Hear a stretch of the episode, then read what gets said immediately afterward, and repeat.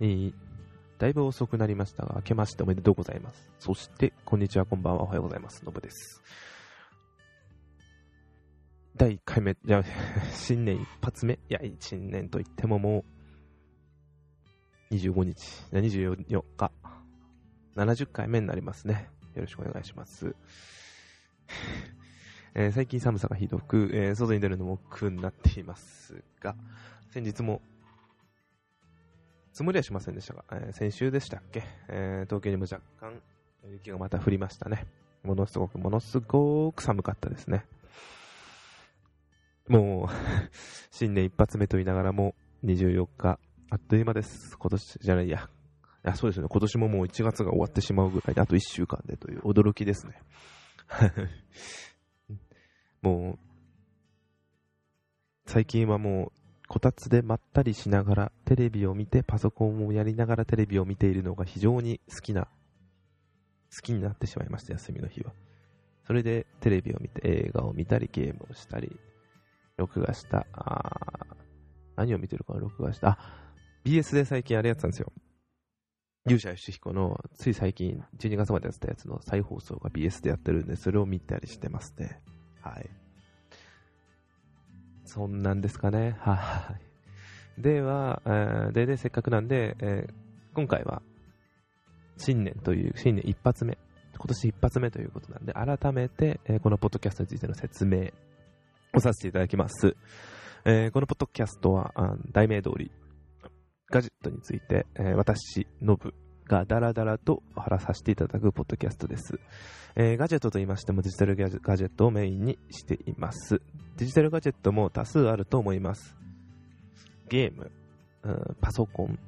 家電、ちょっと意味が違うかもしれませんが、車なども今はある意味ガジェットって言ったら表現違うかもしれませんが、デジタルなものになってきましたね。えーまあ、オート、自動運転とかも入ってきてるんで、一つのデジタルな部分、コンピューターな部分なんだと思います。で、あとですね。まあでも、とは言っても、ガジェット以外にも、先ほどもちょっとお話しましたが、映画やテレビ、あとは音楽ですね。などのエンターテインメント系の方も話してできればいいかなと思ってます。見らないお話かと思いますが、あ最後までお付き合いくださいますようよろしくお願いします。だいたい30分もないぐらいですかね。15分から20分程度ぐらいの1回やっていくっております。はい。たまに30分あるか。まばらですね。えーでは、では、えー年年始一発目の話題ですが、あ先日、つってももう1週間経っちゃったんですけど、先週見てきました。ローグワン、スター・ウォーズ・ストーリーですね。去年の16年、2016年12月16日にアメリカと日本で公開された、あの、有名な SF 映画、スター・ウォーズの初の実写スピンオフ映画だと思うんですよ。実写じゃないスピンオフはあったと思うんですが、クローン戦争だったと思ったんだけどな。ちょっとすいません。調べ足りなくて。で、ちなみにスター・ウォーズのススピンオフ映画については、えーこの後2作続くみたいなんですよね。去年やって、で、再来年やって、2年おきにやるような形なんですかね。次回は、ハンソロの若い頃の話みたいなのをどっかで見たんですけどね。どういう風な形になるかわからないんですが、まあ、ハリソン・フォードではないんだろうと思うんですけど、違う方がハンソロの若い頃を演じて、どういう風にやっていくのか。ワン、エピソード1、2、3の中に絡んでくるのかわからないですけどね。あれ実はあの裏でこういうことだったみたいなのかやるのか、ちょっと興味あります。えー、で、まあ、ログワンについての感想ですが、初めに言っておきますが、ネタバレありで生きてみた、生かしていただきます。申し訳ありませんが。でですね、えーログワンについてのストーリーは、えー一昨年、2015年に公開されました、あスター・ウォーズエピソード7のフォースの覚醒の続き続きで、まあ、エピソード7っていう書いてないんですね。あれ書いてあるのかな？スター・ウォーズフォースの覚醒の続きではなく、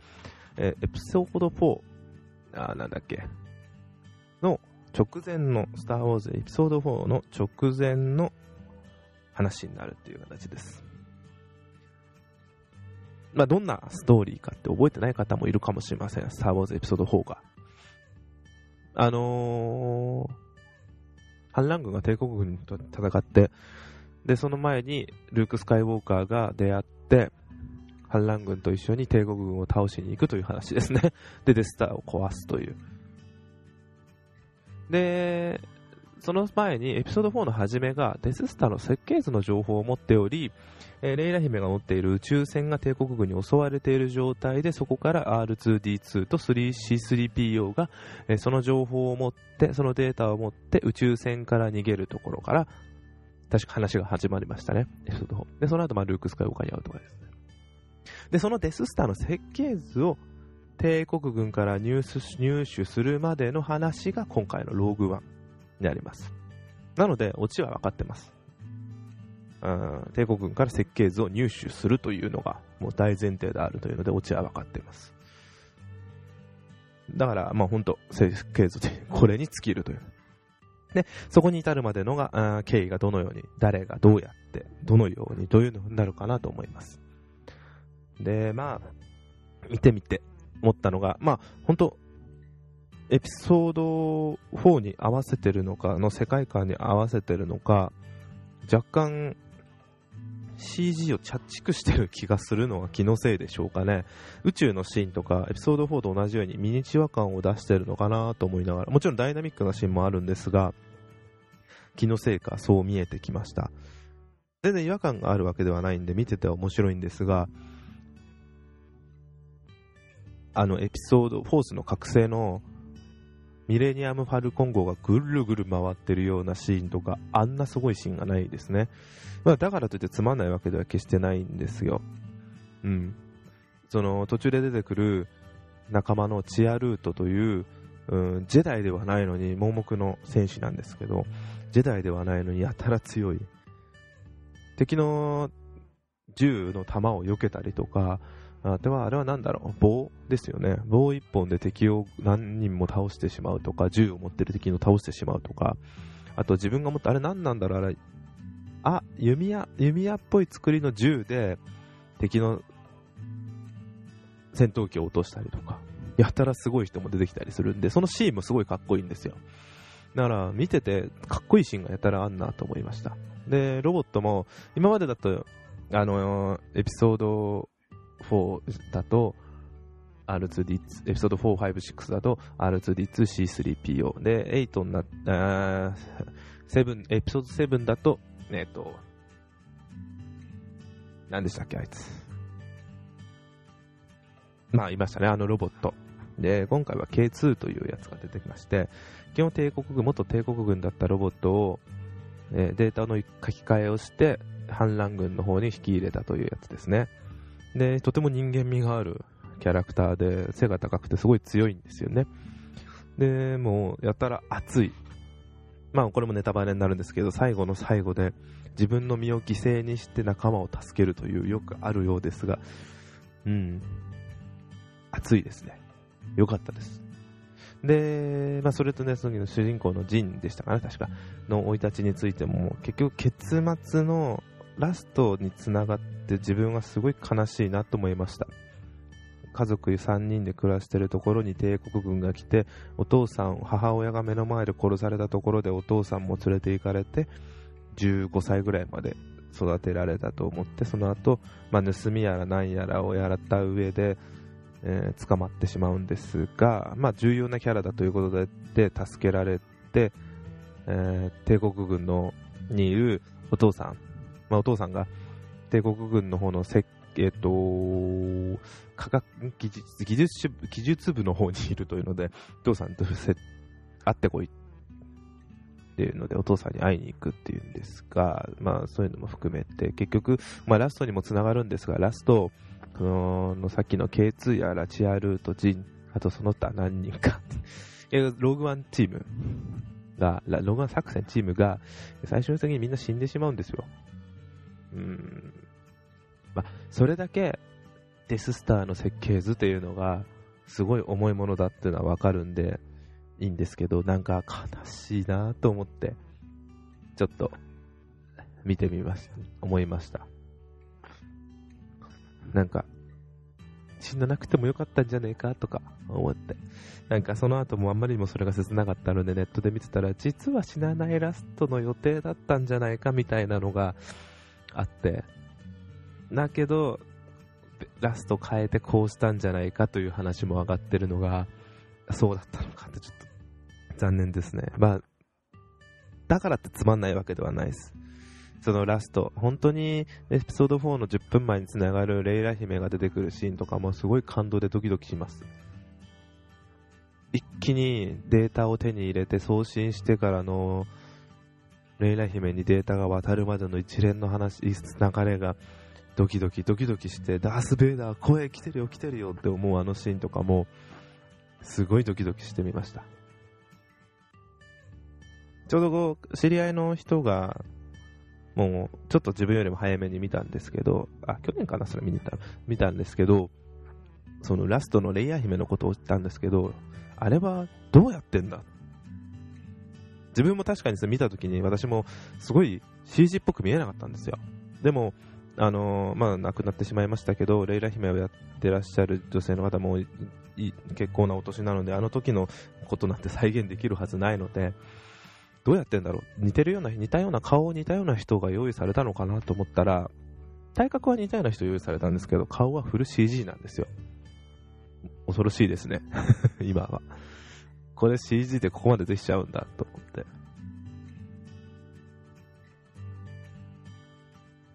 まあ、見応えは十分あるですけど、今までで一番暗いスター・ウォーズでした。悲しかった。今年はまた、ね、スター・ウォーズ続編がやる予定ですよね。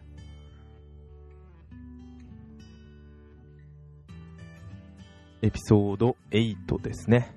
えー、ちょうど今日、あタイトル、副題が発表されました。スター・ウォーズエピソード8。副題じゃないのか正式タイトルっていうのか、こういうのは。スター・ウォーズ・ザ・ラスト・ジェダイ。日本語だと最後のジェダイ。このまま最後のジェダイになるんですかね。うん。監督は、前回 J.J. イーバルムスでしたよね。だったんですが、監督変わりまして、えー、ライアン・ジョンソン。ルーパーという映画をやっていた監督です。あの、かっこ未来から人が送り込まれるというやつですね。ブルース・ウィルスが出てたやつですね、確か。で、先月、2016年12月に亡くなったキャリー・フィッシャーさん、レイラ姫やってた方ですね。については、ラスト時代の分の出演分の撮影は終えていたとのことで、えっと、フォースの覚醒につい続いて、レイヤー姫役でまた登場するということですね。ただし、エピソード9、最後の話ですね、についてはまだ未作成だったのでどうするかということです。ローグワンのように CG で出演するかといったら、それはしないみたいです。うん、それはちょっと安心です。あんまり嫌だなと思ってたので、それだったら嫌だなと思ったんで、ちょっと安心です。ただ本当、どんなになるか、なんか、いろいろと切ないですよね。亡くなった後に、ちょうど1年ではない、ちょうど1年なんですけど、ほぼ1年後にこう、また亡くなった方の映像を見るというのは、思い、いろいろと考えさせる。別に、キャリー・フィッシャーさんに思い入れがあるわけではないんですけど、もう亡くなってる方っていうのもいろいろ考えさせられますよね。うん。楽しみです。はい。で、まあ今回これだけですかね。去年、VR など購入したので、今年あんまり購入し、物を購入しないでおこうかなと思ったんですけど、早速、えー、MacBook が欲しいなって思ってます。ビッグカメラなどの家電用販店に行って実物を見て、ポチポチ触って、えー、今のところ満足はしてます。あんま必要ないんで。必要ないんですけど、ただ物欲だけです。はい。あの、昨日あれ見ましたよ。あの、去年のアカデミー賞作品賞受賞の映画で、スポットライト。あの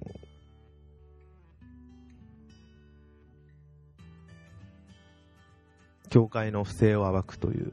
映画ですね。教会が、あの、子供に対しての暴行をしていた、性的暴行をしていたのを暴くというやつです。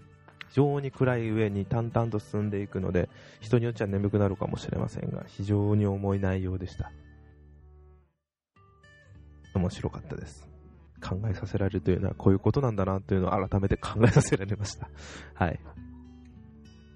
あとはあれですね、この世界の片隅ではまだ見れてないので見たいですね。早く見たいですね。なんか今月からたし、まなんか聞いた話だと、いろんな映画館、えーと、劇場数が増えたというのを聞いたんですけど、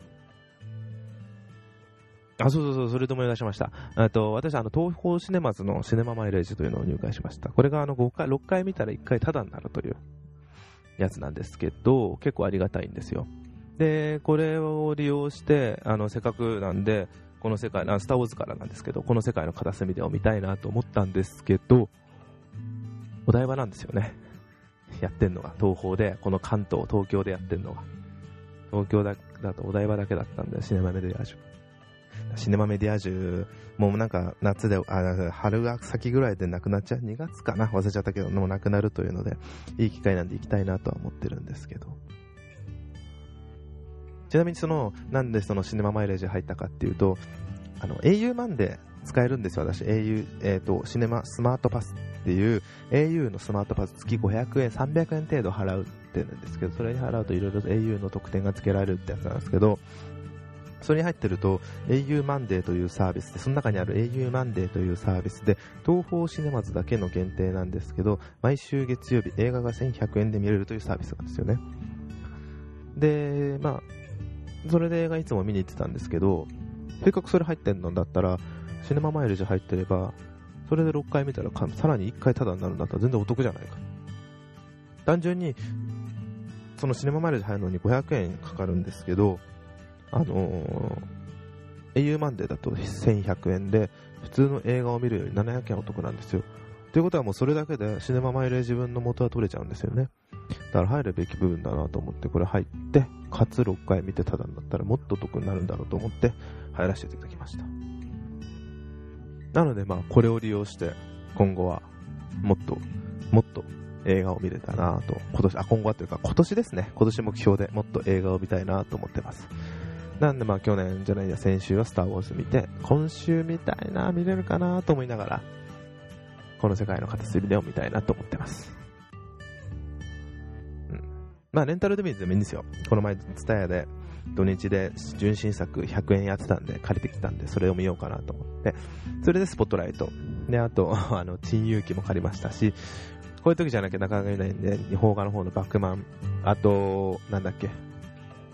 あともう一本、忘れちゃいました。なんかもう一本借りました。で、4本、1週間で見ようかなと思ってます。そんなんですかね。あとは、あ、ニンテンドースイッチか。あの、詳細がちゃんと発表されましたね。これについては、あのー、欲しいですけど、欲しいじゃないや、やりたいゲームはあるんですけど、それをやるまでに、やるほどこの本体を買うまでには至らないかなっていう形です。性能運は別にいいです。やっぱり面白いやり方をするなと思って、昔からコントローラー、えっ、ー、と、任天堂64から任天堂は面白いことしてるなと思ったんで、64からコントローラーの形が変だなと思いながら、そういうのをどんどん定義しながら、今回こういう形まで持ってきたんだと思って見てると、面白いこと考えるなって。1人用のコントローラーが2人用にまで発展するとか、面白いこと考えるなと思って。これは面白い。だから今、プレイステーション4がのゲームをプレイステーションビーターやパソコンでできるようにはなりましたけど、あくまでネットワーク環境があるところでしかできなかったじゃないですか。それを本格的にちゃんと外で、まあ、バッテリーの問題はあるにしても外でできるようにしてるというのは面白いなと思いました。まあちょっと様子見にはなってしまうのはいつも通りですけどこれは。2万9000円。でも面白いです。やっぱなんか新しいものが出るのはワクワクします。はい。あとあそうそう最後なんですけどあのまあラジオの話あのいつも TBS ラジオを聞いて、あの、玉結びなぞと聞いてると、私このポッドキャストで話してる時あると思うんですけど、その中で今、前は TBS ラジオポッドキャスト配信をしてたと思うんですが、今はそれを終了して TBS ラジオクラウドになったと思うんですよ。で、それはあくまでブラウザ上で聞く、えー TBS ラジオのポッドキャストコーナー。まあ、ポッドキャストじゃないんですけど、それのラジオなんですけど、あの、ラジコとはまた違って TBS がや独自でやっている TBS ラジオが聞ける。内容っていうのも全部がフル聞け聞けるんじゃなくて、そのラジオ、決まったラジオの番組の、そのラジオのかつ、1コーナーが聞けるっていうんですけど、それでも十分面白かったんですけど、どうも、その TBS ラジオクラウドというのが使い勝手が悪くて、ブラウザを開いて、好みの番組を選んで、その時のコーナーを選んで、ほらその時の番組を選んで、配信を選んで、再生のボタンが表示されて、やっと再生なんですよ。やっぱ、ポッドキャストに比べたら非常に使い勝手が悪いですし、かつ、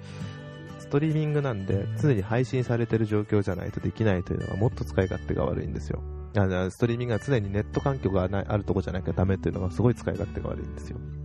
なんで、もう、あんま、使ってなかったんですよ。まあ、ラジコで今、あの、タイムフリーができるようになったんで、タイムフリーですよね。タイムシフトじゃなくて、タイムフリーができるようになったらそっちでも十分いいんですけど、それで満足はしてる部分あったんでいいなと思ったんですけど、なんか、アプリサービスがスタートするみたいですね。えー、まあ、今までの TBS ラジオクラウドよりもアプリになることによって、ダウンロード再生、倍速再生、スリープ再生、連続再生などのサービスができるようになるみたいですね。まあ、いつ配信されるかはわからないみたいなんですけど、非常に楽しみだなと思ってます。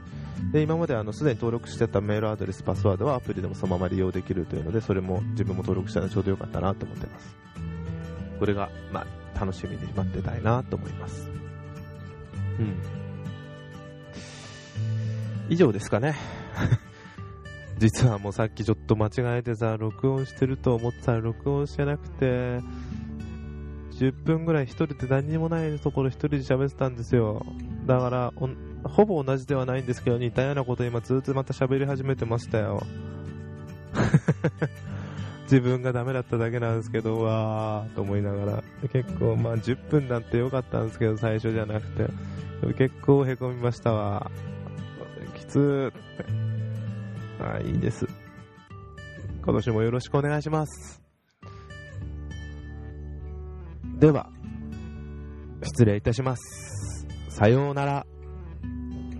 さようなら。